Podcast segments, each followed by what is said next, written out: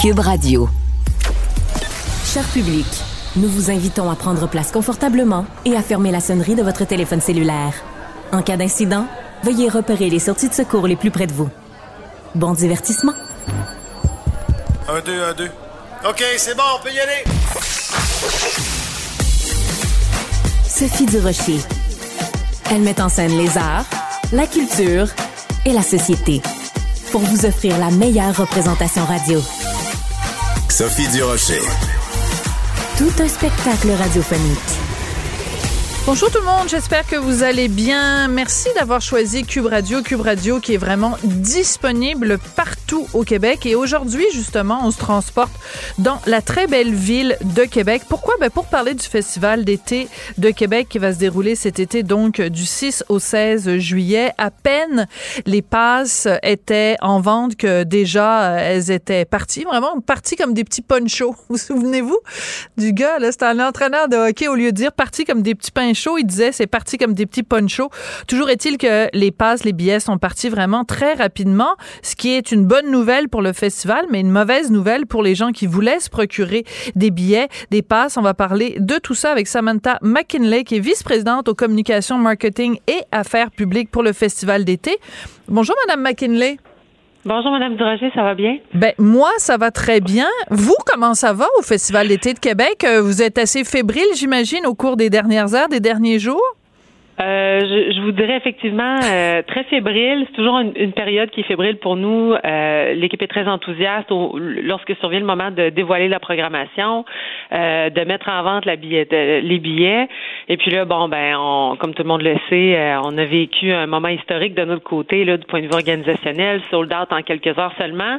Les sentiments, par contre, peut-être un peu partagés parce qu'on on, on voit et on entend la déception des gens qui auraient aimé mettre la main sur des laissés-passer puis qui n'ont pas eu la chance de la faire, euh, de le faire comme ça s'est écoulé aussi rapidement euh, que ça a été le cas. Fait que je voudrais, on, on est un peu partagés, mais somme toute, on est très fiers de l'organisation puis de notre événement cette année. Alors, euh, plusieurs questions, évidemment, qui découlent de ce que vous venez de nous dire. Vous dites que c'est historique, donc c'est la première fois depuis les, les débuts du festival que les billets partent aussi vite? Aussi rapidement, oui. Euh, J'ai fait le décompte. On en est rendu à notre septième sold out, si vous me permettez l'expression. Euh, L'an passé, déjà, on avait battu un record de vitesse. Euh, la totalité des passes s'était écoulée en l'espace de 16 jours, ce qui était euh, un peu inhabituel. On avait déjà vécu des sold out, mais habituellement, c'était dans euh, les jours, les semaines qui vont précéder l'événement, pas aussi rapidement que ça. Et puis là, cette année, on anticipait tout de même euh, que la vente euh, s'effectue, euh, somme toute rapidement. On avait certains indicateurs qui étaient sur notre radar, qui nous montraient qu'il y avait un engouement, puis euh, euh, qu'il y avait une anticipation le manifeste pour le festival cette année. Euh, mais on, a néanmoins été surpris. Quelques heures, ça, on l'a pas vu venir. Mais alors, c'était quoi les éléments, justement, qui vous, vos antennes, dans le, dans le milieu, sur le web, qui vous disaient, bon, ben, cette année, ça va être pire que les autres années? Euh, ça, va, là, le, le spectre est assez large au niveau des Ouais. indicateurs qui nous pointaient dans cette direction-là. Euh, on sait qu'il y avait beaucoup d'intérêt pour le festival, la hausse du volume du trafic web était là, euh, des abonnements à nos, infole- à nos, à nos Ah. infolettes comme on a rarement vu dans le passé. On a augmenté de plusieurs dizaines de milliers euh, depuis janvier. Euh, ju- juste d'un point de vue personnel, entre nous, les employés, on se passait le mot, mon doux. Il y a donc bien des gens qui nous contactent cette année pour savoir si on peut euh, les aider à obtenir euh, X, Y pass, qui nous demandent à quel moment ça s'en vient, etc. On sentait que l'intérêt était comprends. plus prononcé cette année.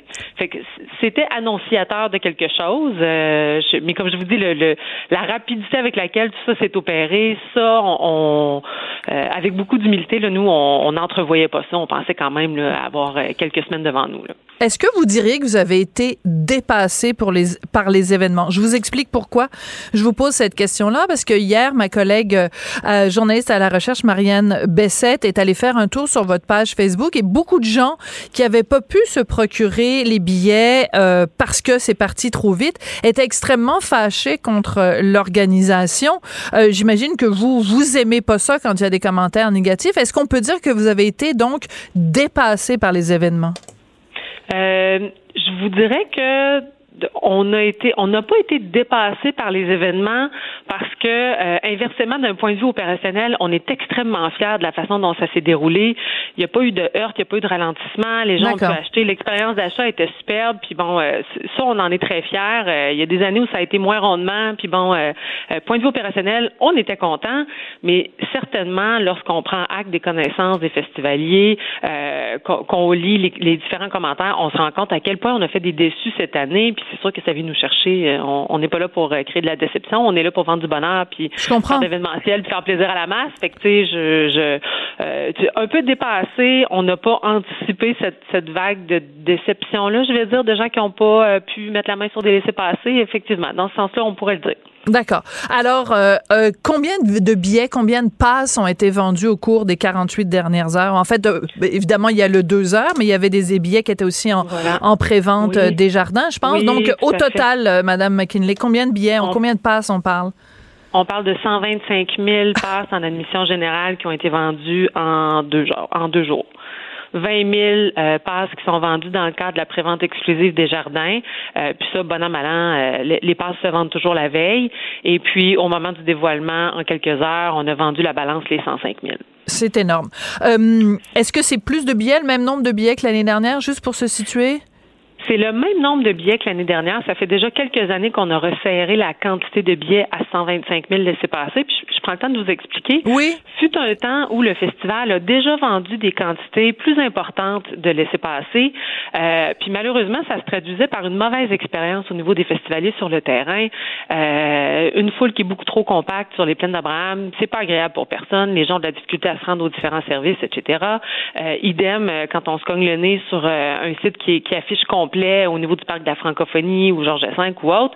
Alors, il y a déjà quelques années, on a euh, resserré le lot de laissés-passer disponible pour améliorer l'expérience des festivaliers, mais ça fait déjà, je vous dirais, depuis 2015 qu'on roule avec 125 000 euh, passes. D'accord. Une autre question avant qu'on parle du dossier des revendeurs, parce que c'est un dossier extrêmement important. Puis je suis sûre qu'il y a ben beaucoup de gens qui nous écoutent qui sont suspendus à vos lèvres. Donc avant qu'on passe à ça, juste une dernière question. Euh, semble-t-il qu'il y a 350 passes pour le jardin. C'est une nouveauté qui vont être en vente le 12 avril. Qu'est-ce que c'est ça? Puis qu'est-ce que ça mange en hiver? Qu'est-ce que ça mange en hiver? Très bonne question. Euh, le jardin, pour ceux qui sont familiers avec les aménagements sur le site des Plaines d'Abraham, il y avait un endroit qui, euh, jadis sénateur, s'appelait le bistrot SAQ. Euh, c'est un petit emplacement qui est situé à gauche de la Seine. Euh, il y a une terrasse, euh, il, y a, une petite tente, il y a des services sanitaires, services de bar exclusifs. D'accord. Cet endroit-là a été réaménagé et on a une poignée de billets, 350 comme vous le dites, c'est bien peu, mais quand même, qui sont disponibles sur une base quotidienne. Donc, c'est la seule façon pour quelqu'un de venir voir un spectacle un soir sur une base ah, ah, quotidienne ah. sur les plaines d'Abraham. D'accord ce ne sont pas des billets qu'on a mis en vente en même temps que euh, la vente des passes en émission générale, parce que ça aurait probablement drôlement alourdi le processus d'achat puis l'expérience d'achat pour les festivaliers quand on a euh, des allers-retours à faire pour choisir euh, la journée, etc. Alors, ce sont des billets qu'on mettra en vente le 12 avril prochain. D'accord. C'est très clair. Je, présume qu'il y aura beaucoup d'appétit pour ces billets-là également dans les circonstances. Ben oui, c'est ça. Si vous êtes capable de vendre 105 000 billets en deux heures, je pense 350 ça va prendre exactement un clignement d'yeux et puis ça va être fait. Alors, toute la question, évidemment, est la question des revendeurs parce que, d'après ce que je comprends, donc, euh, on peut pas acheter, quand on va sur le site pour acheter des passes, des billets, on peut pas en acheter plus que quatre à la fois. Vous le savez, évidemment, je vous apprends rien, Madame McKinley, qu'il y a des gens qui se sont installés devant leur ordinateur et qui ont demandé à des amis et des amis et des amis ou des partenaires en affaires, disons ça comme ça, d'en acheter le maximum dans la perspective de les revendre. Et ma collègue Marianne Bessette, qui est journaliste donc à la recherche ici à Cube, euh, a parlé à un revendeur euh, qu'on n'identifie pas pour des raisons euh, évidentes. Donc, je vous, inviterai à écouter ce qu'il avait à lui dire et je vous demande votre réaction par la suite. Oui. Exact. Je fais pas de revente imminente. Je fais juste la location. Moi, ça, ça m'intéresse pas de les flipper au double du prix. Je, préfère être patient faire la location, puis peut-être aller chercher le quadruple du prix. Alors, il nous explique donc, et puis c'est tout à fait logique d'un point de vue financier, pourquoi les, les revendre maintenant, alors que s'il attend un peu, il va pouvoir louer donc sa passe sur une base quotidienne et en obtenir quatre fois le prix au lieu d'en obtenir le double. Qu'est-ce que vous voudriez, mettons, appelons-le euh, Mathieu. Qu'est-ce que vous voudriez dire à Mathieu, Madame McKinley? Mon Dieu. J'écoute le discours de Mathieu, puis je me désole d'entendre ça.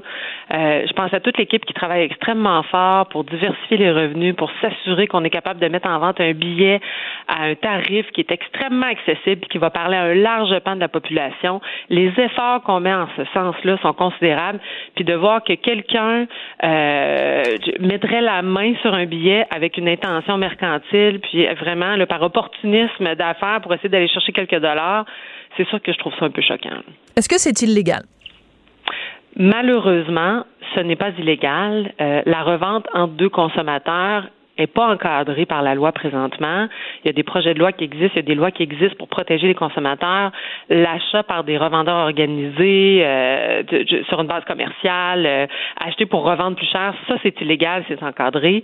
Mais entre des particuliers, euh, c'est pas quelque chose qui est encadré par la loi et c'est pas quelque chose contre lequel nous on est en mesure d'agir. Ça c'est un fléau qui existe dans l'industrie. Euh, le festival n'est pas indifférent à aucun autre événement ou aucun autre spectacle qui est extrêmement populaire.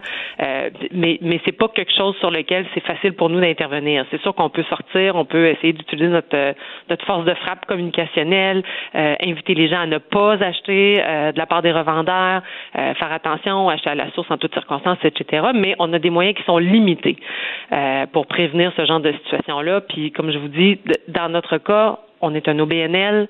Il n'y a pas personne qui engrange de profit chez nous. On travaille pour mettre de l'avant un billet qui est un, tarif qui est accessible, euh, que tout le monde peut se payer. Fait que c'est sûr qu'on trouve ça extrêmement frustrant quand il y en a des, gens qui l'achètent, puis c'est seulement pour, l'intention de le revendre à, fort profit. Oui. Euh, en même temps, je fais juste, j'essaie de faire l'avocat du diable, puis mon but n'est évidemment pas de faire la promotion de Mathieu ou des, gens comme lui, mais j'essaie de comprendre. Euh, mettons, moi, je travaille de 9 à 5 et c'est impossible, mais impossible pour moi de m'installer à mon ordinateur euh, euh, le midi pour aller sur le site du, du festival pour m'acheter des mm. billets. Euh, puis j'ai les moyens j'ai les moyens de payer 400 dollars au lieu de payer 120 ou 140. Donc, je passe par Mathieu au lieu de passer par le festival. Euh, c'est une situation hypothétique, bien sûr, que je viens de vous décrire, mais il y a sûrement beaucoup de gens qui sont dans cette situation-là. Donc, en fait, Mathieu rend service à des gens. Aussi, il rend service d'une certaine façon. Comme je vous dis, je fais l'avocat du diable. Hein. Le diable, c'est pas une bonne personne. Là. Alors, c'est possible aussi qu'il y ait des gens qui disent, ben moi, j'ai pas envie d'avoir une passe parce que j'ai pas besoin d'aller au festival tous les jours. J'ai juste besoin d'aller voir Foo Fighters ou Green Day ou euh, Robert Charlebois. J'ai pas besoin d'y aller tous les jours. Qu'est-ce que vous répondez au diable. je, je, je, vous ai parlé d'un fléau généralisé dans l'industrie. Je vais vous parler, je vais vous répondre spécifiquement en fonction du festival d'été. D'accord. La, la beauté de notre modèle d'affaires et de notre produit, c'est qu'on offre des passes qui sont transférables. Si vous avez un frère, une sœur, une cousine, un voisin, un papa, c'est possible d'emprunter la passe de quelqu'un et de venir assister à un spectacle. Puis ça, on l'encourage. Le transfert, le prêt en personnes qui se connaissent, c'est quelque chose qu'on encourage et qu'on permet. Ce qu'on n'encourage certainement pas, c'est la revente à des étrangers. Puis on, on a, on a d'ailleurs un message d'intérêt public à tout le monde. On dit faites attention. Si vous êtes en train d'acheter, de louer à quelqu'un que vous ne connaissez pas, vous n'avez aucune garantie. Est-ce que cette personne-là euh, est en train de vous revendre un billet qui a été désactivé en cours de route, qui n'est plus valide, etc. On le sait pas. Euh, c'est toujours en achetant à la source qu'on a une quiétude d'esprit et en empruntant à quelqu'un qu'on connaît aussi. Euh, mais comme je vous dis, nous on est aussi, je vous dirais, devant une situation qui est, qui est nouvelle pour nous. Euh, la vente la plus rapide dans notre dans notre historique, ça a été l'an passé en 16 jours. Ça, ça laissait beaucoup de gens au, à, l'exemple dont, vrai, dont vous m'avez parlé. Il aurait pu acheter de soir de fin de semaine. Il y aurait eu le temps. Cette année, c'est une première. Ça s'est fait en deux heures. Euh, nécessairement, on va se poser des questions. Euh, on va s'interroger. Est-ce qu'on peut faire quelque chose pour faciliter euh, l'accès au laisser-passer à un plus large pan de la population, s'assurer que tout le monde a la chance de mettre la main sur euh, euh, des passes. Oui, on va se poser les questions, on va peser les plus les moins, puis on fera des choix en ce sens-là. Fait que c'est une réalité qui est nouvelle cette année.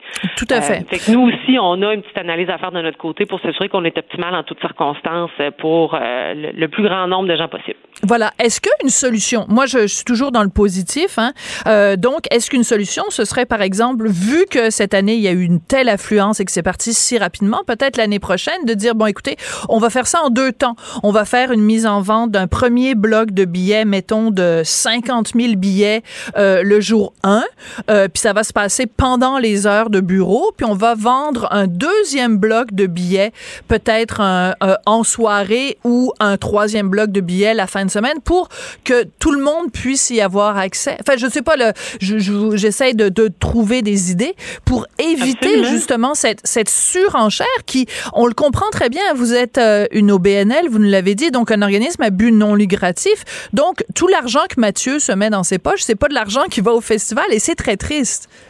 Je, ben, effectivement. Puis nous, c'est pas le but. Euh, on veut pas engranger les profits que Mathieu est en train de faire. On veut juste que quelqu'un qui avait vraiment envie de venir au festival puisse mettre la main sur un laissez-passer au tarif que nous on jugeait euh, était le bon, soit 140 dollars, taxes et frais de service inclus. Euh, les idées que vous proposez, elles sont super intéressantes. Puis de notre côté aussi, la machine à aider euh, est partie. on en a tout plein. On, on va les sous-peser. On va regarder qu'est-ce qui fait du sens, etc. mais je veux quand même prendre le temps de euh, expliquer puis de remettre en contexte pour euh, vos auditeurs. Euh, vous l'avez mentionné d'office, on est un OBNL, on n'engrange pas de profit. Nous autres, la, marge de profit à Mathieu est extraordinaire, la nôtre est, assez mince. On n'est pas là pour faire des profits. de prendre des risques et de reporter des ventes, etc. C'est pas c'est pas quelque chose qu'on peut faire là sans, mesurer le niveau de risque au niveau des ventes, je vous dirais, parce que de retenir des, ventes potentielles de passes, euh, puis de risquer de ne pas les vendre un petit peu plus tard. Ah, bon, ça aussi, ça a sa part de risque pour nous. Fait que nous, c'est vraiment important qu'on soit capable de supposer pour se dire, OK, comment on fait pour bien protéger l'organisation, s'assurer qu'on va euh, on, va chercher les revenus nécessaires pour rembourser les dépenses qu'on a engrangées pour mettre euh, à l'avant une programmation de cette nature-là, la production, etc. puis qu'au passage, on, on, on, peut satisfaire le plus large pan de la population possible. Fait que c'est vraiment une question d'équilibre de notre côté, mais je vous assure, euh, on a bien entendu la déception des gens, puis certainement qu'on va essayer de trouver des solutions euh, pour permettre à un plus large nombre de festivaliers de mettre la main sur le laisser passer l'an prochain. Mais puis je me permets aussi, euh, j'ai-tu encore la temps, je peux-tu je, vous donne 30 secondes, mais vous êtes vraiment, vous vous ambitionnez un petit peu sur le pain béni, mais c'est pas grave. J'aime bien votre cause, alors je vous le, je vous le donne. Allez-y. Ah, merci, je suis reconnaissante. Mais je veux prendre la peine aussi de rassurer les festivaliers. bon, il y a Mathieu qui, qui euh, opère sur un site de revendeur à titre individuel, mais de façon générale, nous, euh, quand on a fait l'analyse de notre pattern d'achat, etc., ce sont vraiment euh, en grande partie des festivaliers qui ont mis la main sur les laissés-passer. Puis ça, je voudrais pas que les gens l'oublient, puis que les gens euh, pensent que c'est une débâcle à la Ticketmaster qui s'est opérée chez nous. On n'est pas du tout devant ce genre de situation-là. Je pense que c'est la demande qui a largement surpassé l'offre cette fois-ci, puis on s'est fait prendre au jeu. D'accord. Ben écoutez, ce sont toutes des mises euh, au point qui sont très importantes, et je vous remercie d'avoir pris le temps de le faire parce que ben moi j'adore le Festival d'été de Québec. Au Québec, on ah, adore le Festival d'été de Québec. C'est un festival important et euh, ben, c'est important de répondre justement à toutes ces questions que les festivaliers se posaient. Et vous l'avez fait magnifiquement, Samantha. Ça a été un plaisir de vous parler. Ah, Samantha ben, McKinley, qui est vice-présidente aux communications, au marketing et aux affaires publiques pour le Festival d'été de Québec. Merci beaucoup. Merci à vous. Bonjour.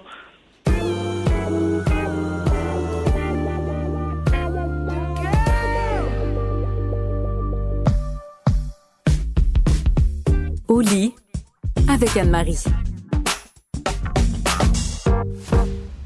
Habituellement, je lui parle au téléphone, mais là, elle est en chair et en os devant moi, Anne-Marie Ménard, qui est professionnelle en sexologie, et on passe tous nos vendredis ensemble, ben, virtuellement, évidemment. Anne-Marie, c'est un plaisir de vous avoir euh, avec moi. Je suis vraiment contente d'être ici. Eh bien, je peux donc vous féliciter en personne parce que la dernière fois, j'avais pas eu l'occasion euh, de le faire dans les règles. Donc, il y a eu pour la première fois au Québec un gala.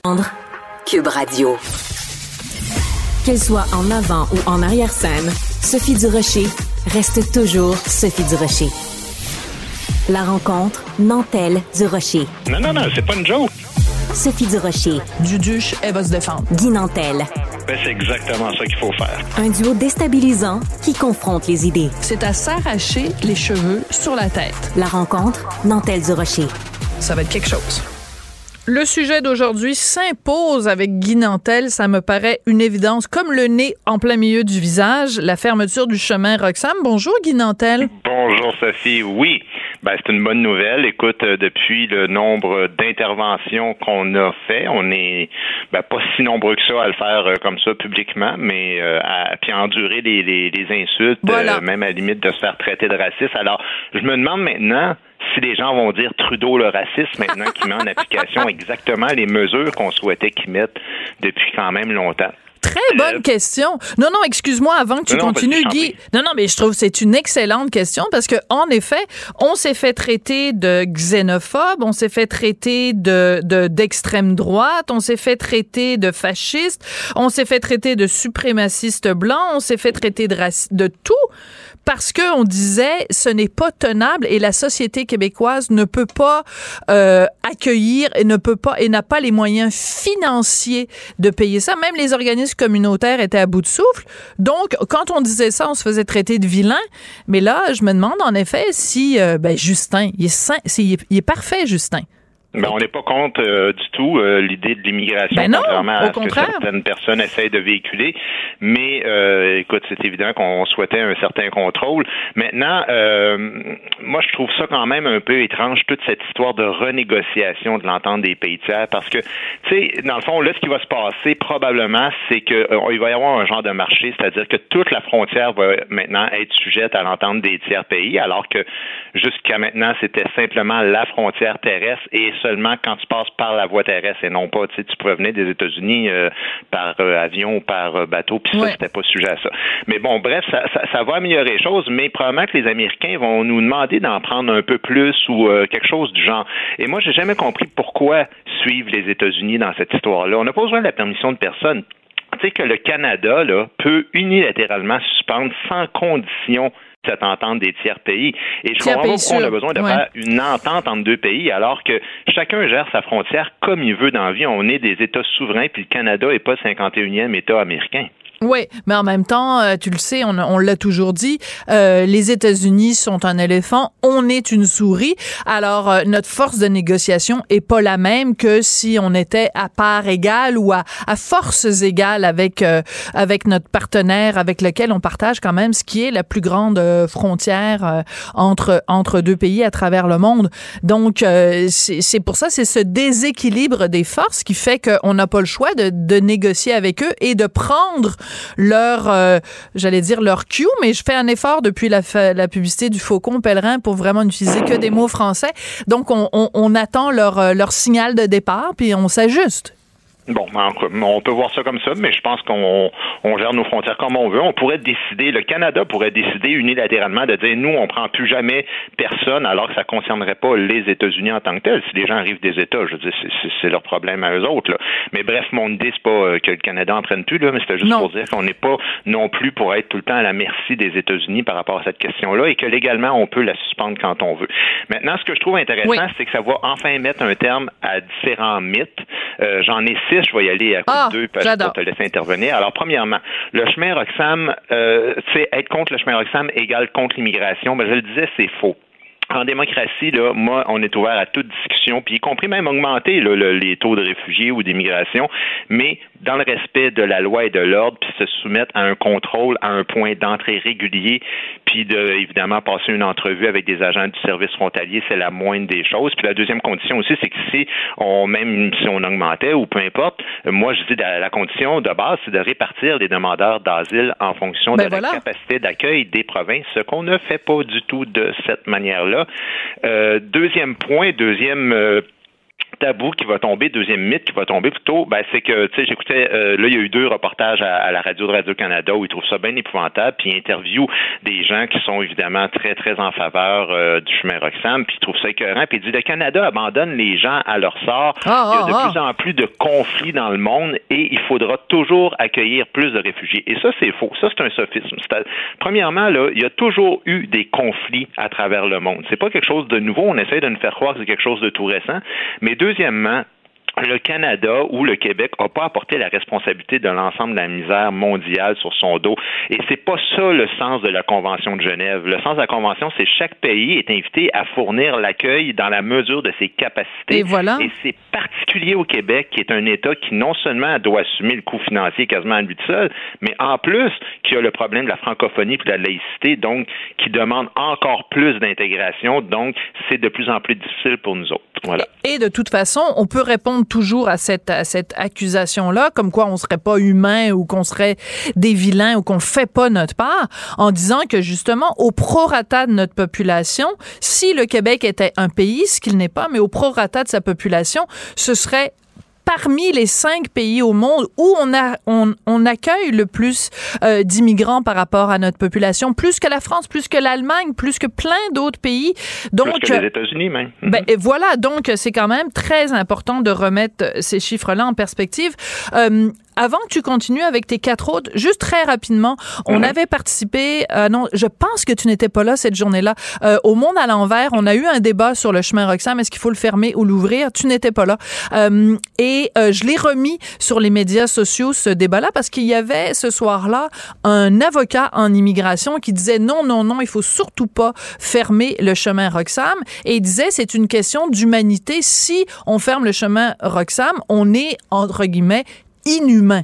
Et c'est ce genre de parallèle-là, ce genre d'amalgame-là qu'on fait que je ne veux plus entendre. C'est totalement faux parce que le côté humanitaire de l'immigration, le Québec le fait, et le côté humanitaire des réfugiés, on en accueille plein de réfugiés. Regarde les réfugiés ukrainiens qu'on a reçus, euh, regarde à travers l'histoire du Québec les réfugiés euh, haïtiens, les réfugiés vietnamiens. Les Syriens, écoute, voilà. on a un historique d'accueil extraordinaire. Voilà. Donc, je ferme ma parenthèse. Il y a toujours une rhétorique autour de cette question-là, puis c'est difficile de débattre avec des gens qui rentrent dans, comme, tu sais, un autre mythe, justement, que, dont je voulais parler, c'était les immigrants qui empruntent le, le chemin Roxham ne sont pas illégaux. Ben c'est faux. Écoute, moi là, je, en ce moment là, c'est pas une opinion là. C'est le site Immigration, Citoyenneté et Réfugiés Canada. Ok, je te lis un extrait. Certaines personnes entrent au Canada de façon irrégulière entre les points d'entrée désignés. Cela constitue une violation de ben la loi. Le Canada exhorte les personnes à chercher à entrer au Canada uniquement dans des points d'entrée désignés. Ben oui. Ben, Violation de la loi, ben moi, ça veut dire illégal. Je suis désolé. On n'est pas en train de dire qu'il faut pas faire attention, qu'on est des sans-cœurs, qu'on veut pas les accueillir. Ce qu'on dit, c'est de suivre une loi. OK? Mythe numéro 4. Les migrants qui passent par le chemin Roxham sont-ils des faux réfugiés? Article dans la presse. Réponse non, ce sont des vrais réfugiés. Et là, il donne comme argument que environ 50% euh, obtiennent leur taux d'acceptation d'entrée au Canada. Mais c'est pas beaucoup, 50 mais pas que. C'est Trudeau qui détourne le sens de ce qu'est un réfugié. Mais ça fait pas deux autres des réfugiés, ça fait deux autres des migrants, ça peut faire deux autres des immigrants reçus, mais un réfugié, on l'a dit déjà il y a quelques, quelques mhm. jours, quelques semaines, c'est quelqu'un qui est en danger de persécution politique ou religieuse. Et ce que je sache, ces gens-là arrivent des États-Unis? Et d'ailleurs, depuis un certain temps, parce que là, les, ONG sont souvent confrontés à cette histoire de rhétorique de réfugiés, alors ils ont changé. Puis graduellement, j'entends dans les entrevues, ils appellent plus les demandeurs d'asile ou les réfugiés nécessairement, mais ils appellent les sans statut. Fait que tu vois, ils changent, ils changent la rhétorique pour qu'on puisse trouver ça plus acceptable. Moi, je suis prêt à ouvrir toute, toute, toute la conversation par rapport à ça. Mais disons-nous les vraies affaires. Les vraies affaires, tu as tout à fait raison. Et euh, et euh, il y a aussi beaucoup de, de gens qui, qui proviennent des États-Unis, enfin, qui sont passés par les États-Unis et qui passent par le chemin Roxham pour venir au Canada, qui sont des réfugiés économiques et ils viennent chercher au Canada une amélioration de leur situation économique. Je trouve ça formidable, c'est génial, les amis, mais ça ne correspond pas à la définition de ce qu'est un réfugié. Exactement, exactement. Mythe numéro 5, donc je fais les deux derniers assez rapidement. Euh, les États-Unis ne sont pas un pays sûr. Ça, les ONG répètent ça sans arrêt. Faux. Écoute, ils ont des gros défauts, les Américains, mais il va falloir que tu me prouves que les États-Unis persécutent des gens, euh, ont des prisonniers politiques par rapport à des questions justement sur la politique ou sur la mm. religion. Si tu n'en fais pas la démonstration, et eux autres, ils servent de l'argument, ils disent oui, mais des fois, ils déportent des personnes. Ben oui, ils déportent des gens aux États-Unis, c'est vrai, mais ils les déportent sur la base de l'illégalité de leur entrée et non pas sur leur statut de réfugié. Voilà. Et, enfin, ils les déportent pas. Ils les déportent pas à cause parce qu'ils sont gays ou parce qu'ils sont pas de la bonne orientation politique. Tu comprends? Ce qui est exactement un critère pour trouver refuge dans un pays sûr. Alors, il faut. C'est encore une fois, on détourne le sens de ce que c'est un réfugié. Vas-y, continue. Ben oui, ben oui. Et, puis enfin, ben écoute, euh, tu sais, les gens qui disent, ben c'est parce que de toute façon, même si on, ferme le chemin Roxham, ils vont toujours rentrer comme ça par milliers. Ben ça aussi c'est faux, puis j'en ai la preuve. Écoute, ils rentrent en ce moment à peu près 3500 réfugiés par mois en moyenne euh, au chemin Roxham. En comparaison, entre avril 2020 et juillet 2021, donc pendant que la frontière était fermée pendant la COVID, ben, la GRC interceptait une vingtaine de demandeurs d'asile en moyenne par mois. Voilà. c'est le site de Radio-Canada, 21 novembre 1921. Alors, tu sais, c'est un peu la même histoire que quand on voulait interdire les gens de fumer dans un restaurant, puis les gens disent Ah, ben, le monde va quand même continuer de fumer pareil. La psychologie humaine s'adapte à la situation que tu déclares officielle, puis après ça, les gens s'ajustent en conséquence. Oui, puis de toute façon, excuse-moi, mais c'est pas du tout la même chose. C'est-à-dire qu'en ce moment, euh, au, chemin Roxham, c'est comme s'il y avait une affiche avec des lumières clignotantes qui disait Venez-vous-en, euh, on va vous donner en plus, vous allez habiter dans un hôtel, on va vous nourrir trois fois par jour. Bon, les repas vont être froids, mes petits chéris, vous allez devoir les mettre au micro-ondes pour les réchauffer. Ce que je veux dire, c'est que c'est pas du tout la même chose que de se faire dire la frontière est fermée, vous ne pouvez pas passer par là. Et si vous le faites, c'est à vos risques et périls. Euh, il y a plein de gens, ça va plus du tout leur tenter de passer par euh, des, points d'entrée illégaux, euh, alors qu'avant, on leur déroulait d'une certaine façon, bien sûr, toute chose étant comparable, une certaine forme de tapis rouge. Là, il y a plus de tapis rouge, donc c'est pas vrai que les gens vont se, se ils vont arriver en aussi grand nombre parce que les conditions d'entrée ne seront plus du tout les mêmes. Oui, ben comme dans le temps de la COVID, justement, où on a dit le tapis rouge c'est terminé euh, jusqu'à nouvel ordre. Puis ça a fait en sorte que les gens ont respecté ça. Voilà. Merci beaucoup, Guy Nantel. Merci, à la semaine prochaine. Sophie Durocher. Divertissante. Elle sait comment se donner en spectacle pour vous offrir la meilleure représentation. Alors, mon prochain invité est violoncelliste. Il est russe j'ai bien dit, un violoncelliste russe. Et pourtant, en ce moment, il amasse des fonds pour les Ukrainiens avec ses spectacles. C'est tout un personnage. J'ai vraiment très hâte de lui parler. Il s'appelle Ian Maxine. Bonjour, Ian. Bonjour, Sophie. Écoutez, je sais que la musique adoucit les mœurs, mais je trouve absolument formidable votre initiative. Donc, comment un violoncelliste russe euh, se trouve à présenter des spectacles pour ramasser des fonds pour l'Ukraine qui a été envahie et qui est bombardée par la Russie, pas les Russes, mais la Russie.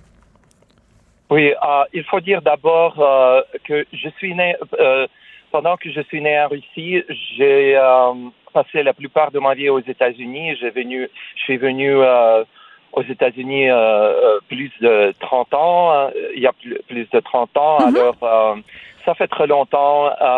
et aussi, je crois que c'est la responsabilité de de toute personne à, à des cas de euh, de soutenir euh, euh, l'Ukraine en ce moment en toute façon possible. Et moi, comme musicien, comme artiste, il y a plusieurs plusieurs façons de, desquelles je peux soutenir l'Ukraine. tout d'abord, comme musicien, la musique c'est une force très très puissante force guérissante, force euh, de euh, cathartique, de, de euh, qui, qui puisse aider aux gens de de survivre cette guerre horrible. et je, joue, je, fais des, émissions pour les Ukrainiens, pour, pour l'Ukraine, tous les presque tous les jours. j'ai beaucoup de beaucoup de gens qui m'écrivent euh, tous les jours en, en, me remerciant pour ça. Et aussi la deuxième, euh, aussi,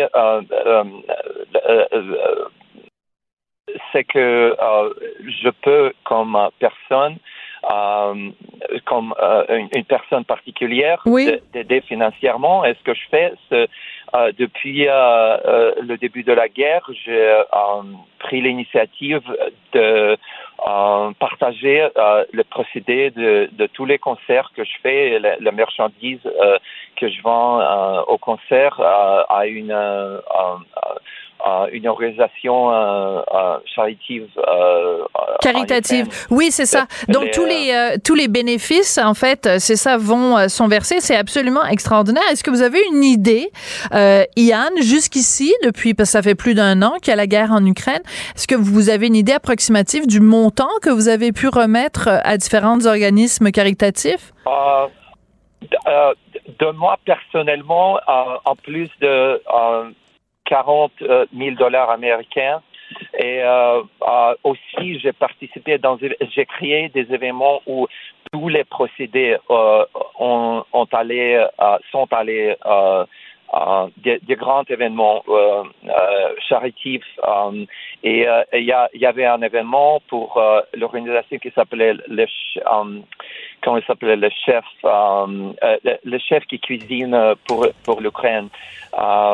C'était, on a on a monté plus de moitié million de dollars. Ah oui. À, cet événement-là. C'est énorme. moi, j'étais pas la seule personne qui qui qui participait, mais j'étais un des headliners de de cet événement et c'était aussi un, un truc assez assez grand. Il y, il y en avait d'autres aussi. Alors voilà. Oui, alors il y a toutes sortes d'événements, évidemment, toutes sortes de, de, gens qui essayent justement de euh, de venir en aide à l'Ukraine. Mais vous, vous l'avez mentionné, vous êtes né en Russie, euh, une ville qui à l'époque s'appelait Leningrad, si je me trompe pas. Voilà. Et euh, donc votre famille est encore là-bas. Et parce que vous vous êtes impliqué euh, pour aider les Ukrainiens, vous êtes considéré quoi? Un ennemi de la Russie? Est-ce que c'est pour ça que vous n'avez pas pu retourner euh, en, en, Russie pour prendre soin de votre mère qui est décédée récemment? Oui, il y a, il y a deux raisons pour ça. Alors, la, la première raison, c'est la possibilité d'être euh, emprisonné euh, comme un traiteur de, de l'État. Un traître, oui. Euh, euh, oui, c'est très très possible. Euh, et aussi la deuxième raison, c'est que en ce moment, depuis quelques mois, il y a une mobilité. je sais pas si, si en français c'est le mot correct. Oui, une, une conscription. voilà, donc en fait une mobilisation oui, militaire. Voilà. Ouais, tous les hommes russes. Total. Oui. oui. tous les hommes sous sous l'âge de 60 ans ou quelque chose comme ça. On, euh, on, alors, c'est très possible aussi, si je retourne en Russie, que, que je sois euh, un, un, euh, comme ça. Alors, c'est pour ces deux raisons-là, il y a, c'est pas de question. Je, je ne peux pas retourner. Oui. Alors, imaginez euh, l'horreur si vous étiez en effet retourné en Russie et que vous aviez été euh, capturé d'une certaine façon par les forces russes et forcé vous imaginez d'aller en Ukraine euh, faire la guerre à un peuple qui, pour vous, n'est pas un peuple ennemi, bien au contraire, ça aurait été euh, absolument terrible? Oui, euh, ce serait absolument terrible. Je, je, sais que c'est c'est comme ça pour beaucoup de gens aussi qui qui se trouvent en cette situation. quand même, oui. Mais résultat. Mais je suis, oui, allez-y. Non, j'allais dire résultat, c'est que votre maman malheureusement est décédée. D'ailleurs, je vous offre mes condoléances. Vous n'avez pas pu aller voir euh, votre famille et vous recueillir auprès de, de, de, votre mère quand elle est décédée. Ça doit être un, un prix à payer très lourd quand même, cet éloignement. Oui, c'est un prix très lourd, euh, mais quand même, il y a, il y a des gens euh, en, en, Ukraine en situation beaucoup plus euh, plus lourde que ça qui qui oui. perdent ses maris qui, euh, qui perdent ses, ses enfants et, euh, et euh, les familles qui se séparent et, et se brisent. Oui, voilà, c'est beaucoup plus pire pour ces gens-là. Vous avez raison. Écoutez, Yann, on va écouter un petit peu de votre musique. Vous allez peut-être pouvoir nous dire euh, après euh, euh, à quel point cet extrait-là, cette œuvre-là est importante pour vous. Donc, on, extrait, on écoute un petit peu de votre musique, Yann Maxine. Oh, c'est super gentil de votre part. Merci.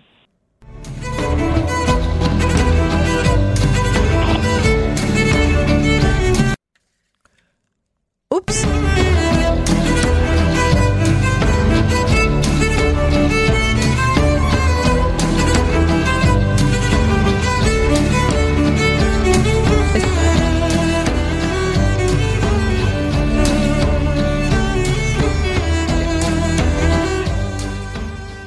Yann Maxine, si les gens veulent euh, vous entendre ici au Québec, euh, donnez-nous un petit peu une idée des spectacles que vous allez, des concerts que vous allez présenter. Voilà, demain soir, dans la ville de Québec, dans le vieux Québec, demain soir à 19h je joue à l'église euh, plutôt cathédrale euh, Sainte-Trinité. D'accord. Euh, c'est à 19h. Il y a toujours des billets pour cet événement-là. et puis aussi le dimanche à Montréal à 17h. Mais je crois que malheureusement, tout est déjà complet pour cet événement-là. mais je ça veut dire que je vais retourner à Montréal euh, très très bientôt. D'accord, d'accord. Euh, je vous félicite, votre français est excellent. Euh, comment se fait-il? Parce qu'on me dit que vous parlez 30 langues différentes. Alors je suis jalouse parce que moi j'en parle juste 5. J'ai l'air d'un de minus à côté de vous. Comment on fait pour maîtriser 30 langues, Yann?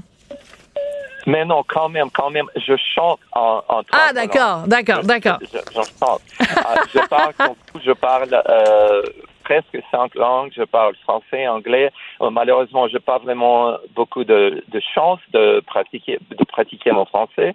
C'est euh, comme vous en direct euh, sur la la plus grande station de radio euh, que j'ai l'occasion de parler. Euh, alors français, anglais, espagnol. Euh, je, aussi, je suis en train d'apprendre l'ukrainien et euh, euh, ma langue maternelle c'est le russe. Aussi, euh, j'essaye d'apprendre un petit peu l'arabique et l'arabe et, et, le turc. Pour ça, je chante beaucoup en, en ces, ces langues-là. Et alors, j'aimerais mieux savoir de ce, ce qu'il s'agit. Euh, quand même, tout, toutes les chansons que je chante, je, je, je connais chaque euh, mot, chaque, euh, chaque parole de, ce que, de ce que je chante. Alors, c'est comme si pour cet instant où je chante, je deviens comme le, le comme, comme si je, c'est ma langue maternelle. Je comprends tout à fait. En tout cas, euh, la musique, euh, la musique adoucit les mœurs. Je pense que vous en êtes euh, vraiment la preuve. Merci pour votre engagement envers le peuple ukrainien. C'est très touchant, Yann Maxid. Alors bonne chance pour vos deux spectacles, vos deux concerts ici à Montréal et à Québec. Et euh, большое спасибо. Ah, большое спасибо вам тоже. merci beaucoup pour cette chance de d'être sur votre émission et à, plus tard. Ça fait, ça fait plaisir. C'est les deux seuls mots que je sais dire en russe. Euh, ça ah, veut dire merci beaucoup. Merci. Votre prononciation, c'était euh, absolument parfait. Bon, ben, c'est très gentil à vous. Je vous retourne le compliment. Yann Maxine, vous êtes violoncelliste russe. Vous amassez des fonds présentement pour les Ukrainiens. C'est vraiment euh, une histoire très touchante. Je voudrais remercier Tristan Brunet-Dupont à la réalisation, la mise en onde, Marianne Bessette à la recherche. Bolshoï Spasiba à vous aussi, chers auditeurs de Cube Radio, et à très bientôt. Cube Radio.